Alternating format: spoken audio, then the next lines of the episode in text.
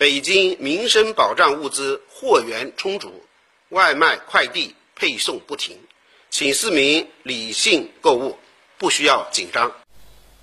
在北京市新型冠状病毒肺炎疫情防控工作第三百三十二场新闻发布会上，北京市委宣传部副部长徐和建表示，所谓封城静默都是谣言，抢菜囤购更没必要，请市民朋友不用担心。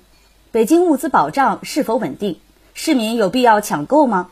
新华社记者十三号走访多家超市、菜市场等，探访物资供应情况。十三号，记者在北京街头看到，超市、菜市场、便利店等店面正常营业，为市民提供生活必需物资保障。记者在物美超市甘露园店看到，蔬菜、水果、肉蛋奶等供应充足，价格平稳。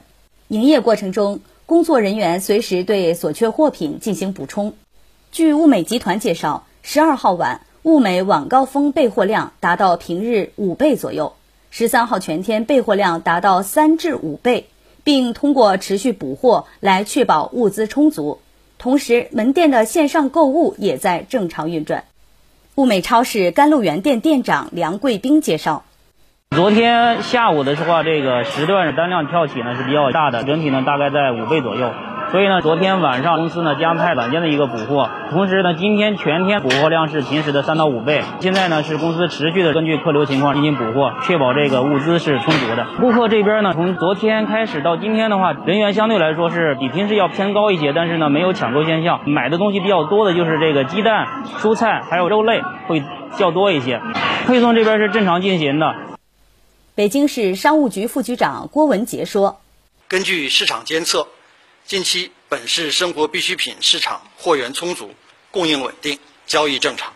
近一周，全市蔬菜日均上市量一直保持在2.6到2.9万吨，处于正常或较高水平。